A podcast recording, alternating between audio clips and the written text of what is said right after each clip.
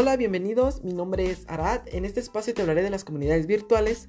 Se denomina comunidades virtuales a determinados grupos de sujetos, individuos, colectivos e instituciones que concentran sus esfuerzos en el ordenamiento de datos procesados en la Internet a partir de servicios en línea. En otras palabras, son un grupo de individuos e instituciones organizados cibernéticamente en torno a un margen de intereses específicos cuyas interacciones, vínculos, relaciones y comunicaciones se dan a través de una red. Las comunidades virtuales pueden ser muy diversas y específicas, involucrando personas de procedencias alejadas geográfica y culturalmente, ordenadas en torno a un tema común de su pasión o intereses, y un espacio virtual que puede estar determinado por una página web o un servicio online.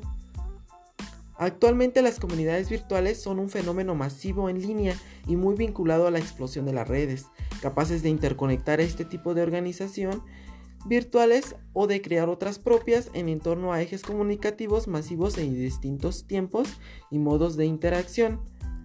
¿Para qué nos sirven las comunidades virtuales?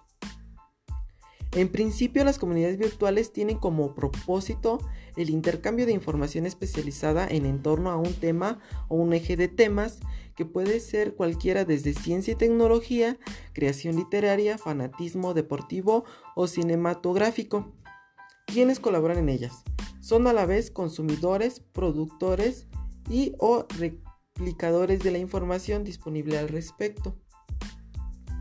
Por otro lado, son una herramienta útil para los ámbitos corporativos, permitiendo una organización interna de las comunicaciones, tanto como un contacto más estrecho y directo con los consumidores, organizando una comunidad en torno al producto o a la marca. Igualmente opera como un espacio de socialización e intercambio de diversa naturaleza entre personas de todo tipo en el marco de las redes sociales y la cultura 2.0.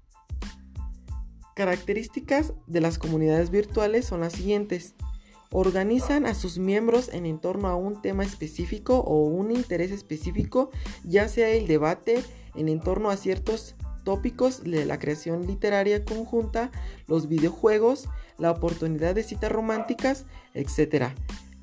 No posee un anclaje físico en el mundo real, sino un servicio o página web disponible de manera digital imprime un sentido de pertenencia en sus miembros tan fuerte como las comunidades tradicionales, ya sea que se preste o no para el intercambio físico presencial.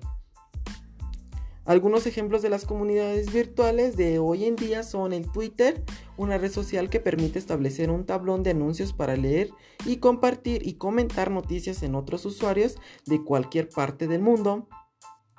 Microsoft Community, un foro virtual que agrupa a los usuarios, los productos Microsoft y le permite interactuar con la empresa para obtener soluciones a problemas técnicos, recomendaciones, expresa su opinión. Wikipedia. Más allá de la información abierta para el consumo de todo Internet, existe una comunidad muy diversa de colaboradores anónimos o no que debaten en torno a los artículos.